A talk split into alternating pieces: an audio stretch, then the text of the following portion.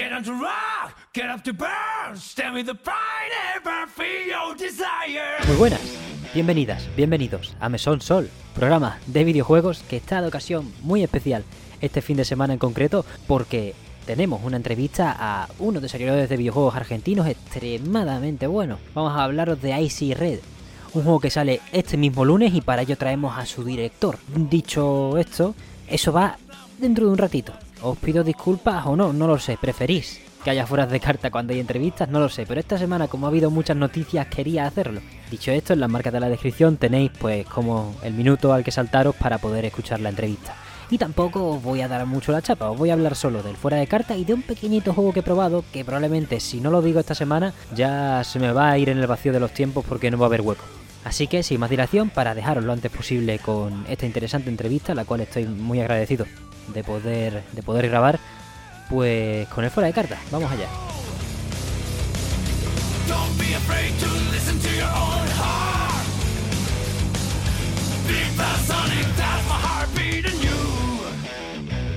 Fuera de cartas, tenemos primero una semana de lanzamientos brutal. A Plague Tale Requiem, Neo The World With You en Steam, Persona 5 Royal en PC, Xbox y Switch, Mario más Rabbids of Hope, entre muchos otros lanzamientos y luego Gotham Knights. Has tenido muchas probabilidades de acertar si has probado uno de los lanzamientos de esta semana, pero probablemente has fallado si has optado por el estudio de Warner. Una pena de momento en las calificaciones que están saliendo, sobre todo en cuanto a el bucle jugable. Pasamos ahora a hablar un poco del Game Pass, como todos los meses. Para cuando estéis escuchando esto, ya estarán disponibles a Plague Tale Requiem, Amnesia Collection, Amnesia Rebirth y Persona 5 Royal, poca, broma. Mientras que el 27 de este mes llegan Frog Detective, Tentacle Mystery, Gunfire Reborn y Signalis. Por otro lado, de los que se van, nos gustaría destacar The Forgotten City. Para muchos el mejor juego del año pasado y que curiosamente empezó como un proyecto que iba a ser un mod de Skyrim, que de hecho está disponible. Los mandos caros toman el escenario. Sony anuncia DualSense Edge, un mando con muchas cosas que por algún motivo pretende venderse a 240 euros. A mí que me registren. Por otro lado, Xbox también sigue apostando por los mandos caros de cojones, aunque este un poco menos, unos 150 euros, ya que ahora también podrás construirlos en el Xbox Design Lab, como los normales con lo que están pagando encima como para no personalizarlo. Sobre los Sims, decir que ya está disponible de manera gratuita la cuarta y más reciente entrega en Steam, aunque sus expansiones valgan como una serie X, y que se ha revelado que la siguiente fase de la saga será Project Ren o René, no sé por qué no lleva tilde. Es un proyecto definido como la nueva generación de verdad para el simulador. Aún está en una fase temprana de desarrollo, pero prometen una experiencia 1-1 para múltiples dispositivos y una facilidad de amplitud sin precedentes a la hora de contemplar sus casoplones o compartirlo. Dicho esto, no sé si todavía es un momento bueno para llamarlo de Sims 5, ya que parece algo totalmente distinto en cuanto a enfoque. Esta semana ha habido un nuevo tráiler de Final Fantasy XVI, colocándose todavía, u otra vez, como uno de los proyectos más ambiciosos del año que viene. Este tráiler tiene algunos spoilers menores de la campaña,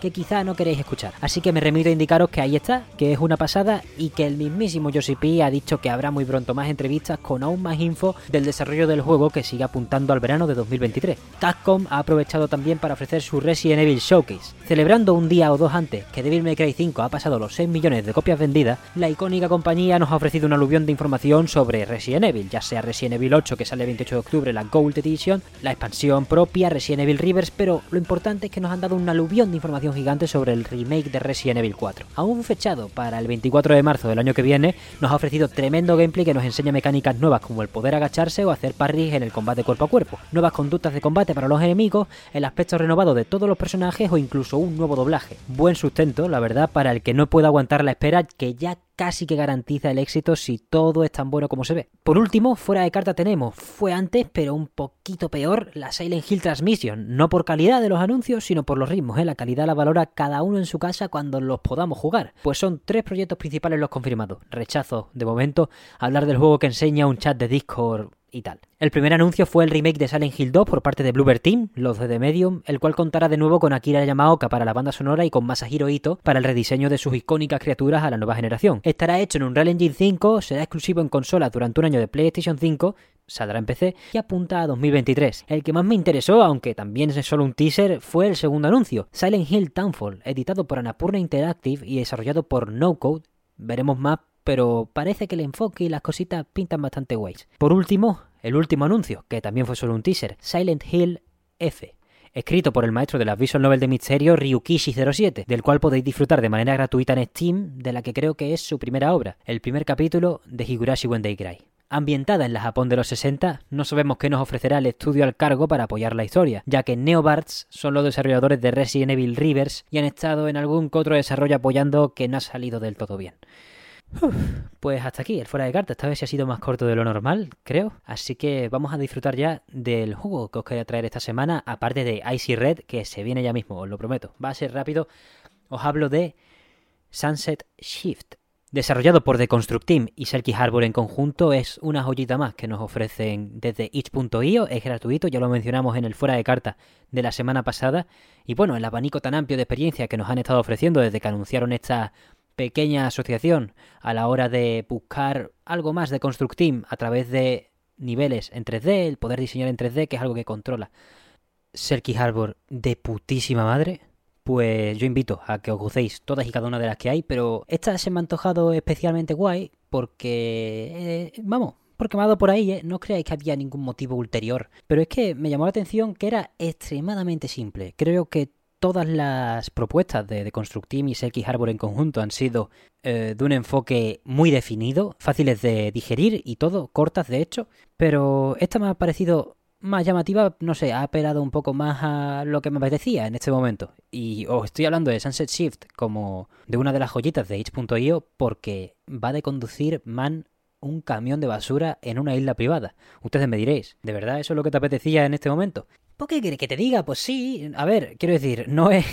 Es una experiencia de una hora, ¿de acuerdo? No estaría haciendo esto a lo mejor 80 horas, pero puede que sí, ¿eh? Me entraron ganas de jugarlo de nuevo en cuanto lo hicimos, porque... En cuanto lo acabamos, porque de verdad que fue súper rápido todo. Obviamente una hora no te da mucho tiempo a aburrirte, ¿no? Pero sí es cierto que me la devoré locamente. He capturado toda la partida. De hecho, la estaréis viendo como gameplay de fondo. Obviamente no vamos a estar una hora hablando de Sunset Shift. Pero estaréis viendo de fondo cómo conduzco mi camión de puta madre. Cogeré una ruta bien optimizada. Porque eso es uno de los puntos a los que quería llegar. Aunque el juego te propone desde el principio pensar que eres la persona que está conduciendo. Que lo que le pasa a esa persona te está pasando a ti y que todo lo que todo lo que conlleva la narración a partir de texto que hilvana un poco lo, el día a día de trabajar con un camión de basura, pues se ve no se ve opacado, precisamente se ve muy bien complementado por el bucle básico dentro de lo básico libre que te propone el ir a recoger la basura de los distintos barrios que hay en la isla privada. Barrios de apartamentos de gente más o menos rica. No, no importa eso, al fin y al cabo, hay, aumenta la densidad de la basura en cuanto aumenta la fama de la isla, ¿no? Eso es una cosa bastante guay. También para extender el bucle, ver cómo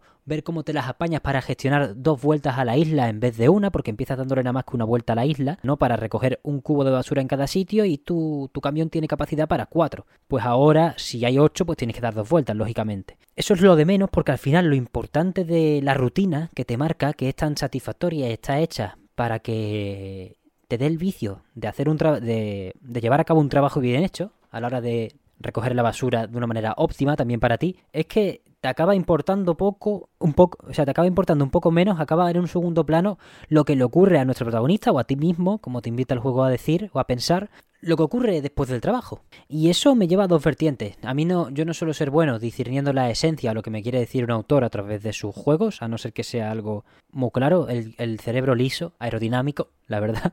Pero sí me sugirió, en primer lugar, cómo una persona puede vivir fácilmente de la satisfacción de su trabajo y puede acabar inmersa en eso, dándole igual las consecuencias de sus decisiones a la hora de, por ejemplo, tras llenar el camión de basura, tirarlas donde quieras de la isla, porque no hay una planta de gestión de residuos. Creo que eso va a ser el punto más chocante para mucha gente, que el juego al fin y al cabo te dice contamina la isla porque es tu trabajo y tú para seguir progresando tienes que hacerlo. Me, gusta mucho ese, ese choque para las personas que tengan más conciencia de acerca del reciclaje y tal, porque además es graciosísimo, porque en el puesto de los cubos de basura, ¿no? De los barrios, ellos tienen un símbolo de reciclaje para marcarlo. Y tú imagínate que los, los residentes se creen que de verdad lo están metiendo todo en un punto de reciclaje perfecto y cuando llega el paisano, llegas tú y coges tu camioncito, lo llenas de mierda y lo dejas en un bosque que ya no vea la gente, pues será como con patatas, ¿no? Es como, da igual también lo que hagan las personas de a pie, que si el sistema no está optimizado para, para que hagamos las cosas debidamente y para que todo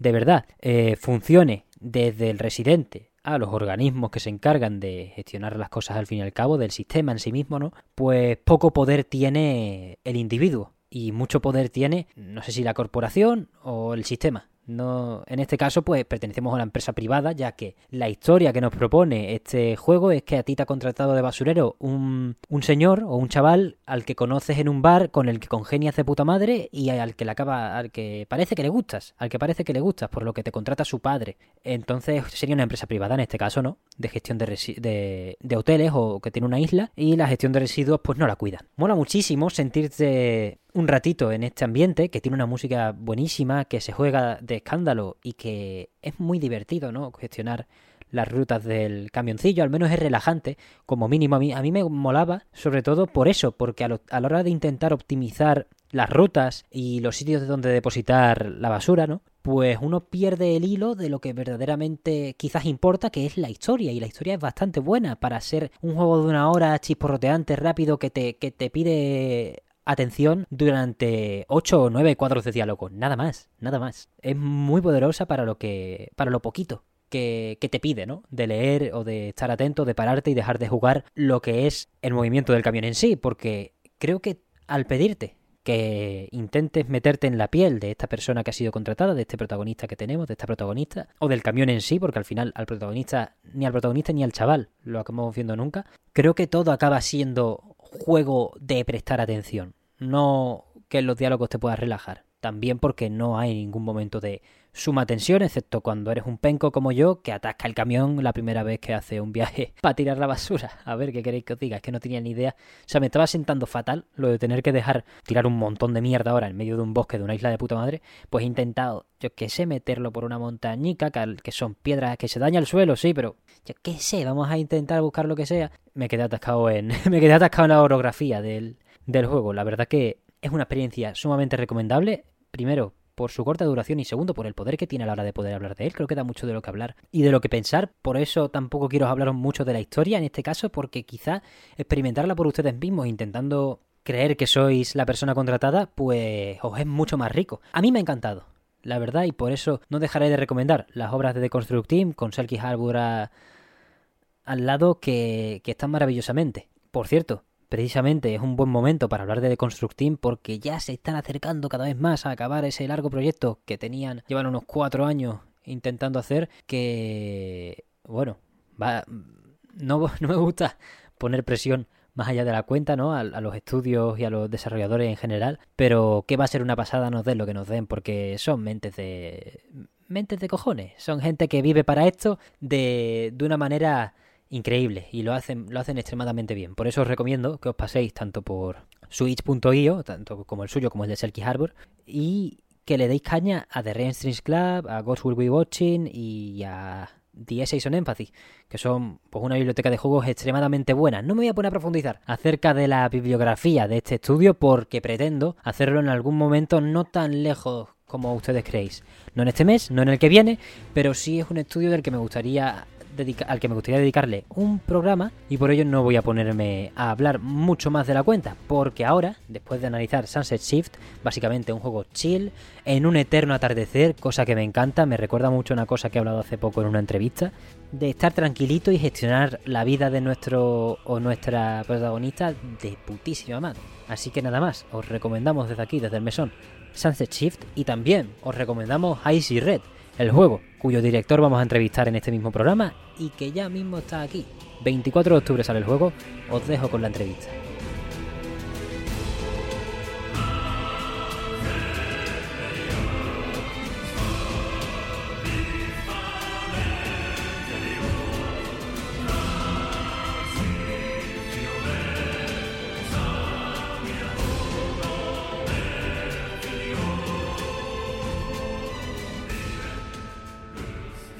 Muy buenas, estamos aquí ya de vuelta en, este, en el programa de hoy y os traemos lo, pues, lo que os he comentado, la entrevista al director de Red, presidente de Whiteboard Games, me acompaña en este mismo instante Luciano, ¿qué tal? Hola, ¿qué tal? Un gustazo estar acá, muchas gracias por tenerme.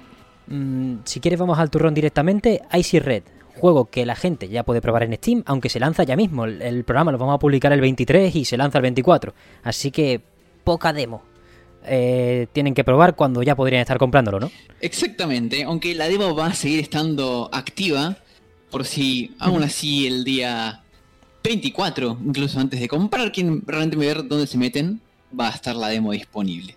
Perfecto, de plataformas estamos en Steam, en la Epic Games y en algún lado más.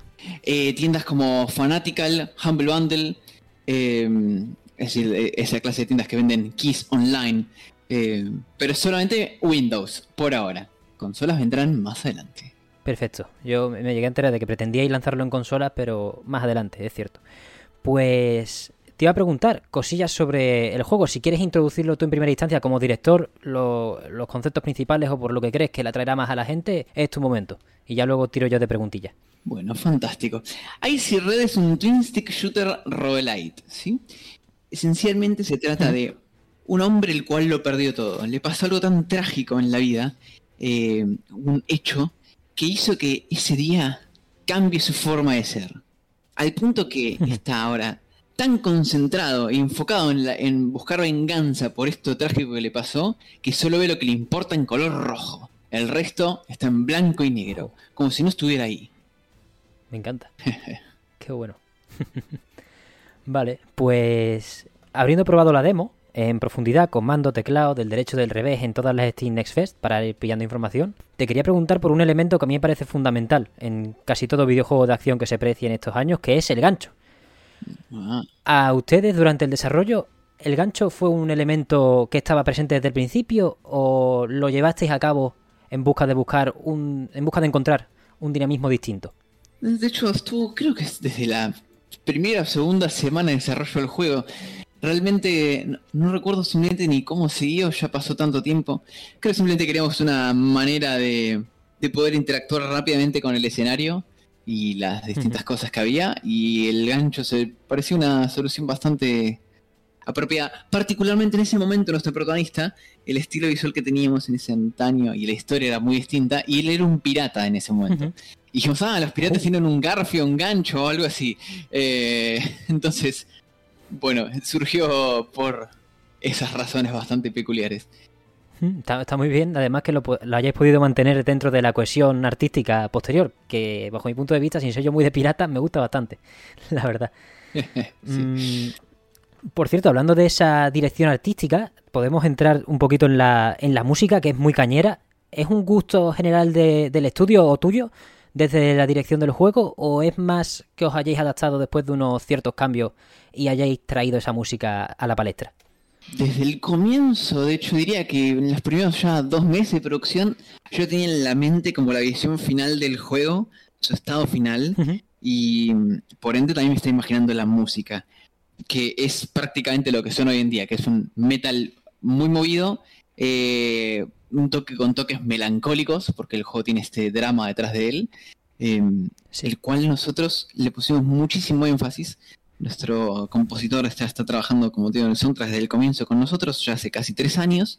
Eh, yo personalmente también soy muy fan del metal, eh, por lo cual se dio bastante natural también. Y ciertamente eh, no puedo dejar de negar la, las inspiraciones que hemos tenido de grandes del género, como por supuesto eh, el gran Doom con Big Gordon, que logró un soundtrack muy único, muy especial, movido, pero que tampoco te, te agobia, porque estás escuchando eso una y otra vez. Entonces dijimos, nosotros queremos algo así, que a escuchar en todo momento y no te canses nunca. Y así nace el soundtrack de Ice Red. Está, está muy bien, la verdad. Lo poquito que hemos escuchado de momento, hay ganas de escuchar esas pausitas también. Yo recuerdo, me vino esta pregunta a la cabeza porque hoy un compañero mío me ha, me ha recomendado lo- Los Babasónicos, que es un grupo argentino de rock alternativo. sí, que- muy bien, muy bien. y dije, tengo que, tengo que preguntar por la música. Siempre, nunca se me puede escapar preguntar por la música de un juego. Eh, al mismo tiempo, entonces, eh, estando acompañando siempre esa música en la, en la dirección creativa, ¿no? ¿Cómo, cómo decidisteis adaptar? Claro, es mu- es muy sencillo, ¿no? Al tener esa música como, como objetivo y ese gancho también desde el principio, pues es claro que el diseño de nivel va a ser como el que nos propone Easy Red. ¿Cómo, cómo lo orientasteis a que fueran espacios en los que, con esta visión de ver lo importante en rojo y lo, y lo que no, en blanco y negro, que siguiera siendo desafiante? Bien, ciertamente fue desafiante y creo que a día de hoy nos sigue siendo desafiante hacer la visión simplemente estética del juego, porque también hay un problema muy interesante a veces un juego en blanco y negro. Al no tener tantos colores, estás limitado a cómo mostrar al jugador a dónde ir, cómo llegar a, a X lugar, o qué cosa es importante para él y qué cosa no. Em, y como que tienes cierto límite de qué cosas puedes usar de herramientas.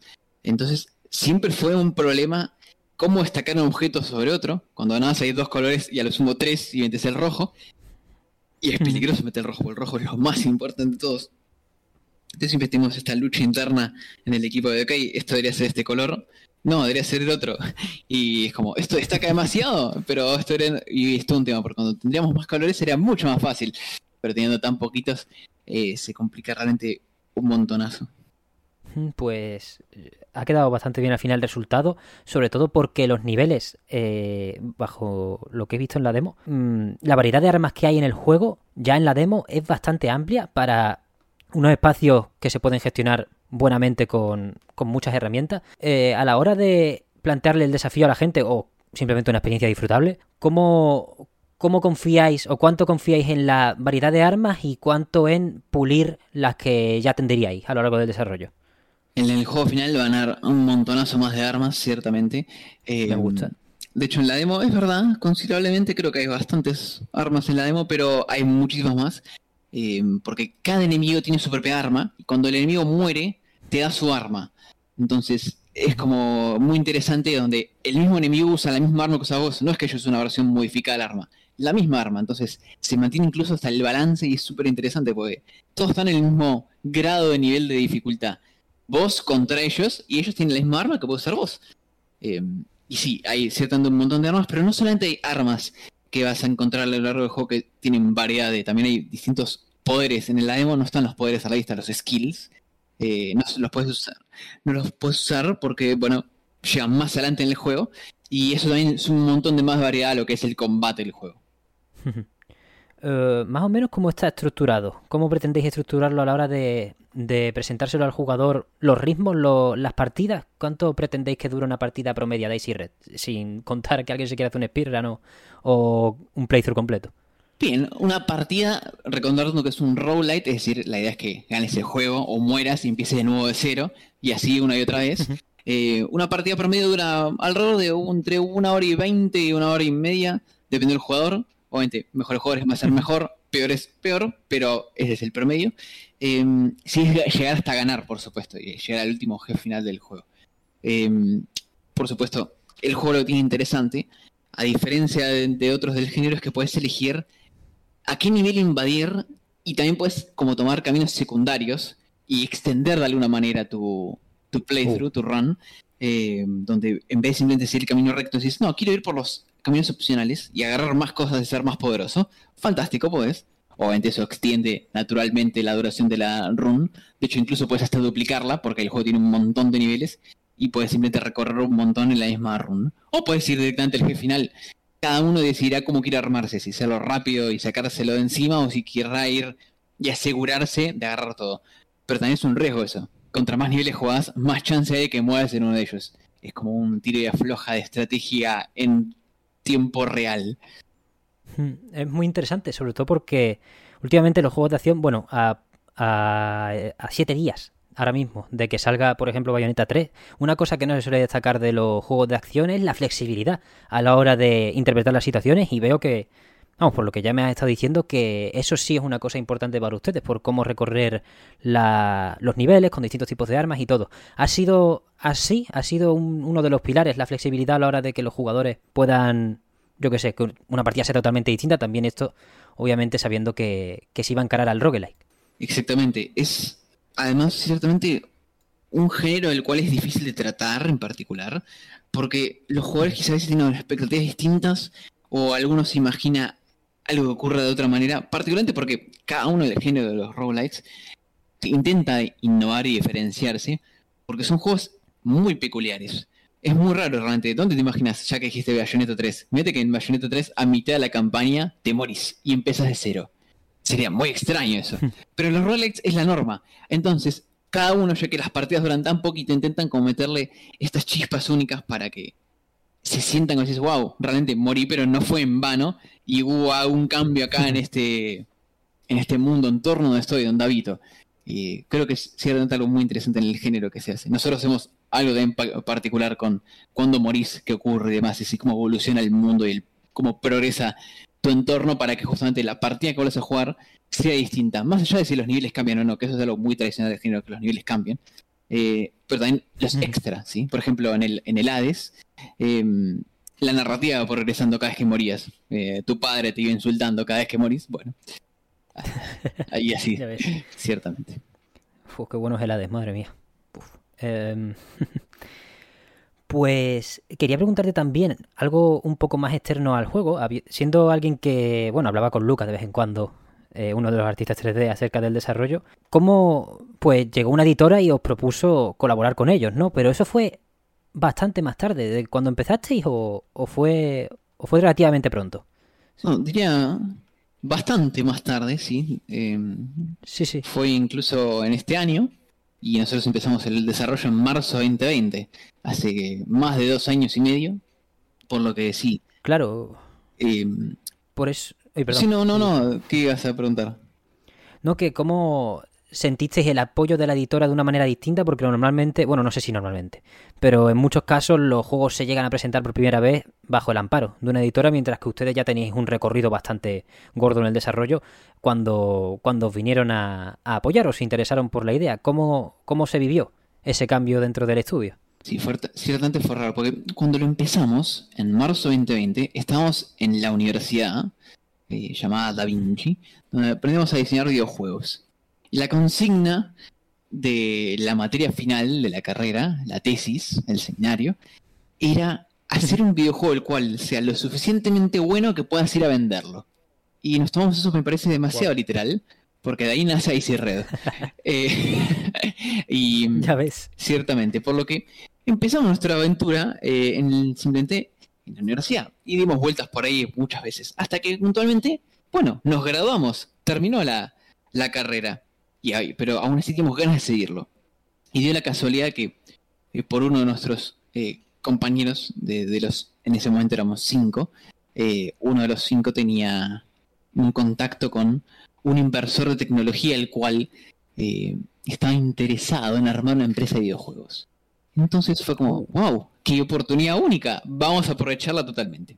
Y hablamos con este inversor y estaba muy interesado en el juego y la idea de armar una empresa.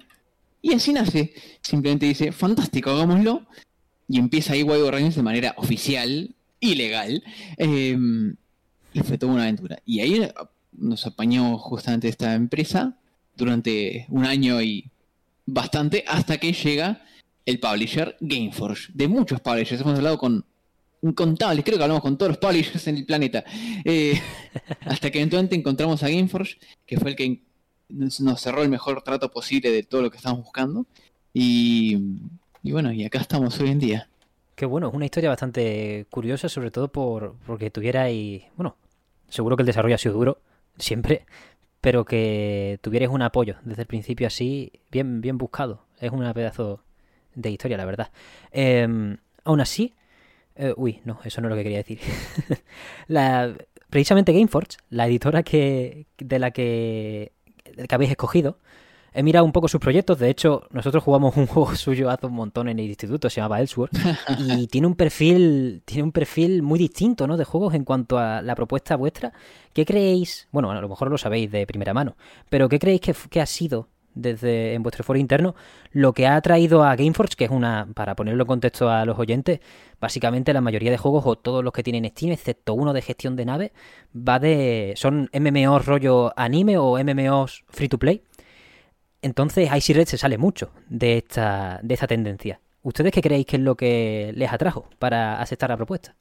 Bien, no, no tengo secretos del mercado como para darte de qué fue realmente lo que pensaron adentro, pero te puedo dar mis opiniones luego de ver la industria. Yo, es Me gusta. ciertamente muy interesante que eh, una empresa haga MMORPGs, eh, como dijiste, el Ellsworth o el Ion, que yo juego un montón el Ion, Altera y todo eso, eh, Hmm, ya ves. empieza a hacer a publicar juegos indie. El que dijiste justamente el juego de, de naves, el Trigon, eh, fue su primer eh, embarcación en este mundo de los juegos indie, single player encima.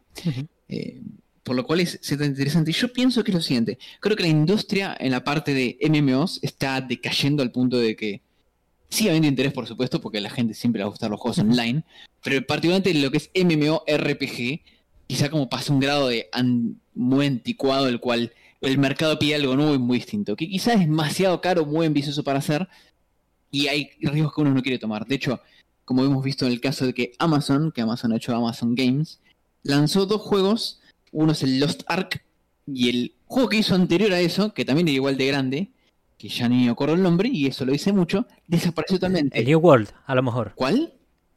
El New World. El New World, exactamente, el New World. El New Y desapareció totalmente. Duró- eh, fue un boom impresionante cuando salió y luego ¡plac! nadie más escuchó más del New World. Ahora hablamos de los Ark. Totalmente. Y obviamente Amazon siendo la compañía o una de las compañías más ricas del mundo, está bien, no tuvo problemas, siguió adelante, pestañeó, dijo, ay, que se me cayó la billetera. Eh, pero bueno, por supuesto, esas empresas no pueden darse el lujo de perder billones de dólares en juegos tan grandes como los MMORPG. Yo creo que es una muy intele- inteligente por parte de Gameforge de expandir territorio a esta otra clase de juegos y creo que pueden llegar realmente muy lejos porque es una empresa muy muy grande Gameforge. Tiene un montón de empleados, tiene estructura gigante, tiene contactos, eh, tiene capital. Entonces yo creo que es el lugar perfecto para realmente empezar a hacer este usanza y meterse de pleno a publicar videojuegos independientes que realmente les van muy bien y ellos tienen oportunidad enormes de ganar un montón de dinero, ganar reputación eh, y no tampoco por tener tanto riesgo de hacer un juego enorme como justamente estos, el New World de Masses y perder un montón de dinero en saber si la gente no va a jugarlo o pasar al olvido. Hmm, totalmente. Además que uno, uno se acuerda mucho de los anuncios de Ion en cualquier explorador cuando uno intenta meterse en páginas más o menos turbias, que, que le salta con voces generadas por inteligencia artificial. Al final, promover esos juegos es más difícil, ¿no? Pues precisamente lo que habías mencionado antes de contactar a un montón de editoras, eh, trabajar el desarrollo desde el principio, desde la universidad, cómo de difícil es. Nosotros en el mesón, pues intentamos indagar en los desarrollos aquí en España, ¿no? Es más fácil porque, bueno, tenemos más ejemplos cerca, tenemos incluso juegos que se desarrollan a dos calles de nosotros, entonces vamos por ahí, bicheamos, preguntamos. Mm, ¿Cómo es en Argentina el desarrollo de juegos? ¿Es igual de turbio y de difícil en España? O, o- bueno, seguro que lo es, ¿no? Quiero decir, seguro que lo es. Es que los videojuegos son, desarrollarlos dan, dan cosas. Sí, son bicharracos gigantes, es difícil a veces eh, hacerlos y también conseguir el interés de- del público, de gente que quiera poner dinero arriba, por lo cual, eh, sí, eso no hay duda. Creo que es difícil acá, hasta en Estados Unidos, en Francia, eh, realmente es una industria que es difícil, complicada, porque lo hace un juego, no es- supongamos, vamos a una película, la película tiene todos los factores que tiene un videojuego, excepto la parte donde jugás. Es decir, tenés la parte de audio, eh, imagen y video, eh, cámaras, cinematografía y guion.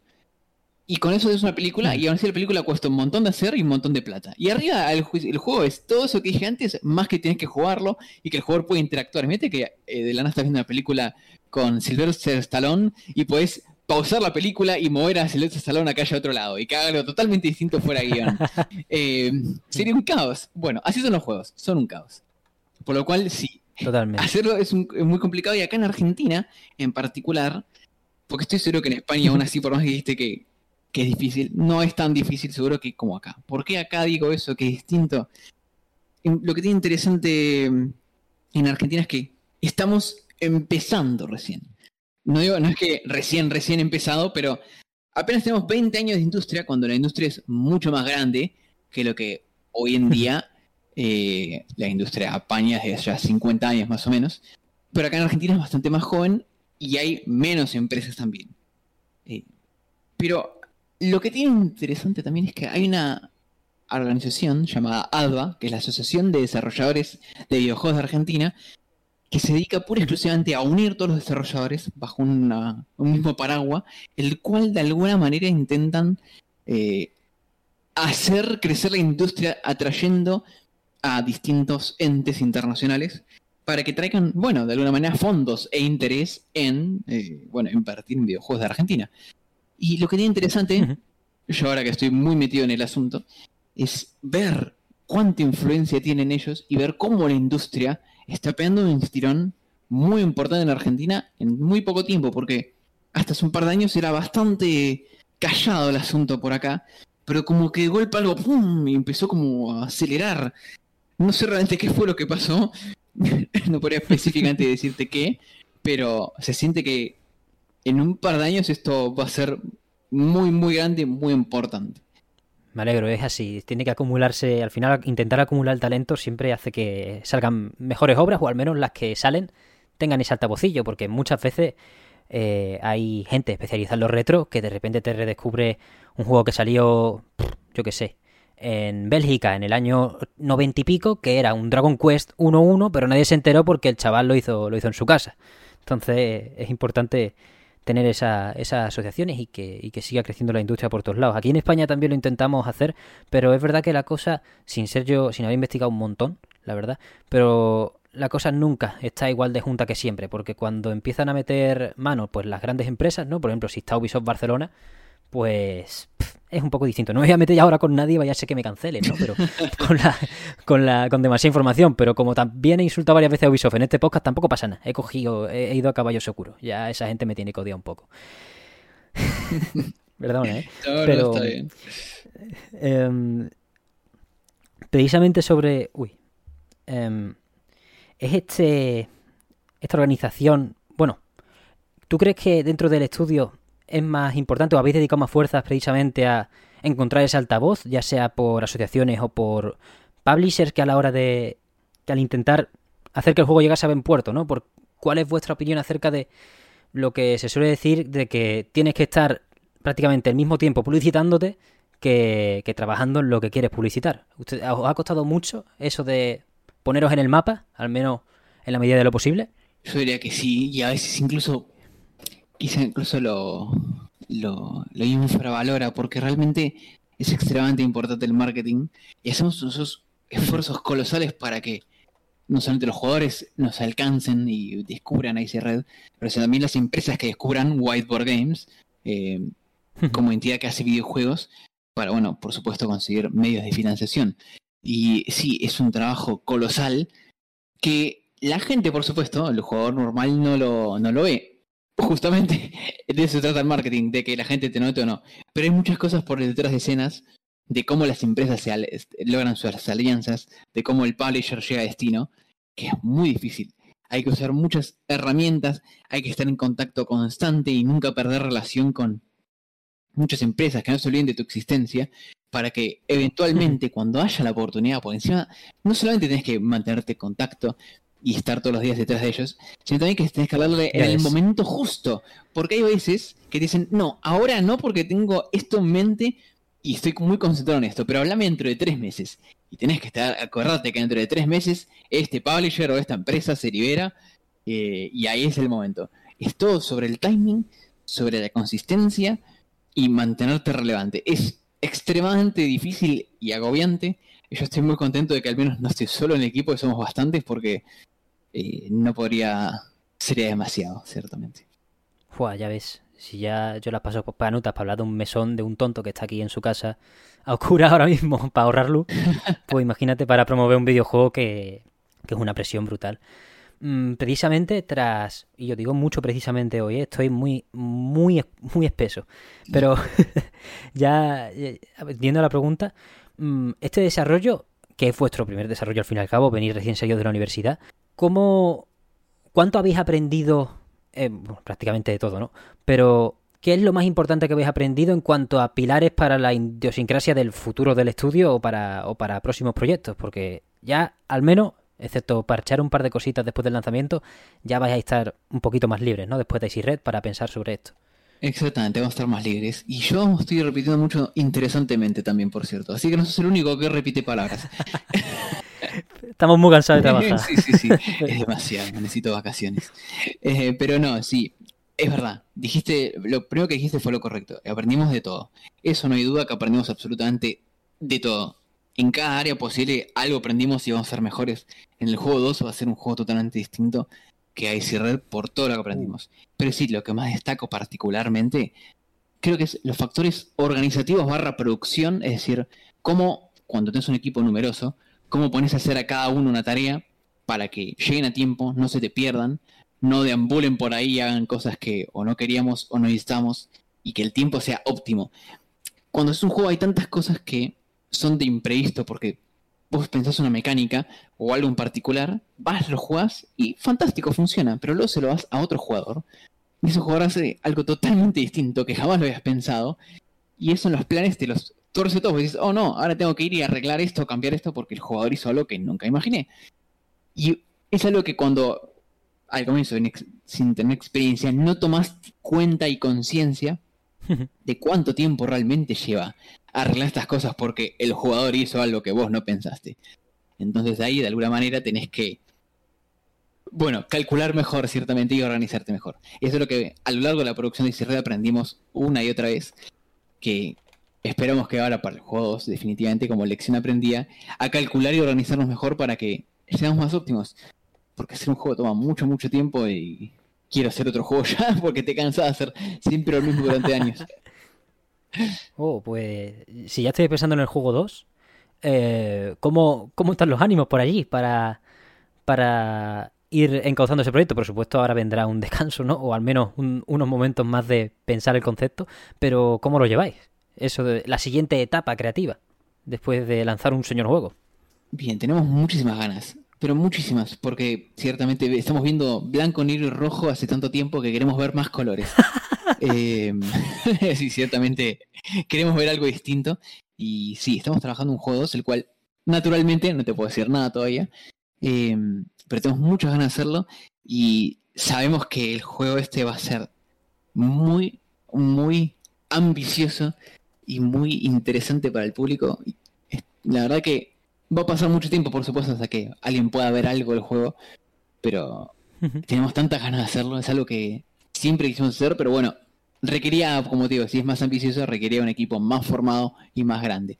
Y ahora estamos en un camino mucho mejor, pensamos que es el momento apropiado para hacerlo. Qué bueno, qué bueno. Habéis ampliado mucho plantilla en ese aspecto, desde durante el desarrollo y después de él. empezamos en la universidad siendo cuatro personas y cuando llegó el último día de Ice Red éramos 18. Así que, Joder, sí, ciertamente. Bastante. Y y estamos contratando, estamos buscando más gente. Oye, pues si, si quieres que ponga el enlace en la descripción para que la gente eche currículum, yo encantado, ¿eh? Aquí se hace eco lo máximo posible. Por favor, me encantaría. Sí, sí, estamos buscando gente de todos lados. Vendría muy bien la ayuda. Eh, queremos hacer juegos eh, por el resto de los días y por ende necesitamos gente que esté dispuesta a hacerlos con mucha pasión dentro pues ahí lo pondremos. Gente, los currículum, cogerlos, hacerlos bien, redactarlos, ¿vale? No un papel de mierda. O sea, que yo ahora estoy aprendiendo a redactar un currículum para salir de la carrera de una vez. Ah, muy bien, muy bien. y, tenéis que hacerlo, o sea, no hagáis el tonto. Em, pues, Luciano, poco más tengo que preguntarte. Creo que nada, en realidad. Estaremos al tanto. Me has contado muchas cosas que súper interesante sobre el desarrollo. Al final traer a gente que los hace de primera mano pues es una gozada. Así que si quieres te dejo aquí un espacio para que digas lo que quieras sobre, sobre Red, unas reflexiones finales o lo que quieras. Y, todo tuyo, vaya, todo tuyo, ahora mismo. Bueno, bien, por supuesto, lo primero principal que voy a decir, naturalmente, Icy Red se lanza el lunes 24 de octubre. Eh, me encantaría que todos los que estén escuchando ahora mismo, que vayan a jugar Icy Red. Nada me pondría más contento ver un montón de gente jugando el juego y luego de tantos años de esfuerzo, ver a los jugadores con el joystick en sus manos disfrutándolo, o simplemente diciéndome sus comentarios. O lo que me encanta es reflexionar sobre lo que los jugadores piensan, ya sea que les guste algo o no les guste, porque aún así estamos todos aprendiendo y me encanta ver, decir, ok, el jugador me dice, no le gustó esto, ¿por qué no le gustó? Y te dicen, ok, no me gustó porque B, A, Z, fantástico, y podemos como pensar y evolucionar y hacer juegos mejores. Porque lo que a fin de cuentas uno siempre quiere hacer es algo mejor y más grande y más interesante para el, consumidor final. Y nada más espero de mis queridos jugadores finales. Así que por favor, lunes 24 todos vayan a jugar Icy Red y no se olviden de visitar Whiteboard Games. Qué maravilla. Allí estaremos todos y me ha surgido una pregunta más. Ah, bueno, un detalle más. Tenéis un Discord del, del estudio para que la gente hable, ¿no? Sobre el juego? Tenemos un servidor de Discord, eh, se llama Weibo Games. No sé si el buscador de Discord te lo va a encontrar, pero Supongo que quizá puedes dejar el, quizá el link en algún lado eh, para que la, Yo lo dejo. la gente se una. Nos encantaría que se unan y dejen ahí sus comentarios o pasen fotos. Hay memes también. Pueden pasar memes de Ice Red o lo que quieran.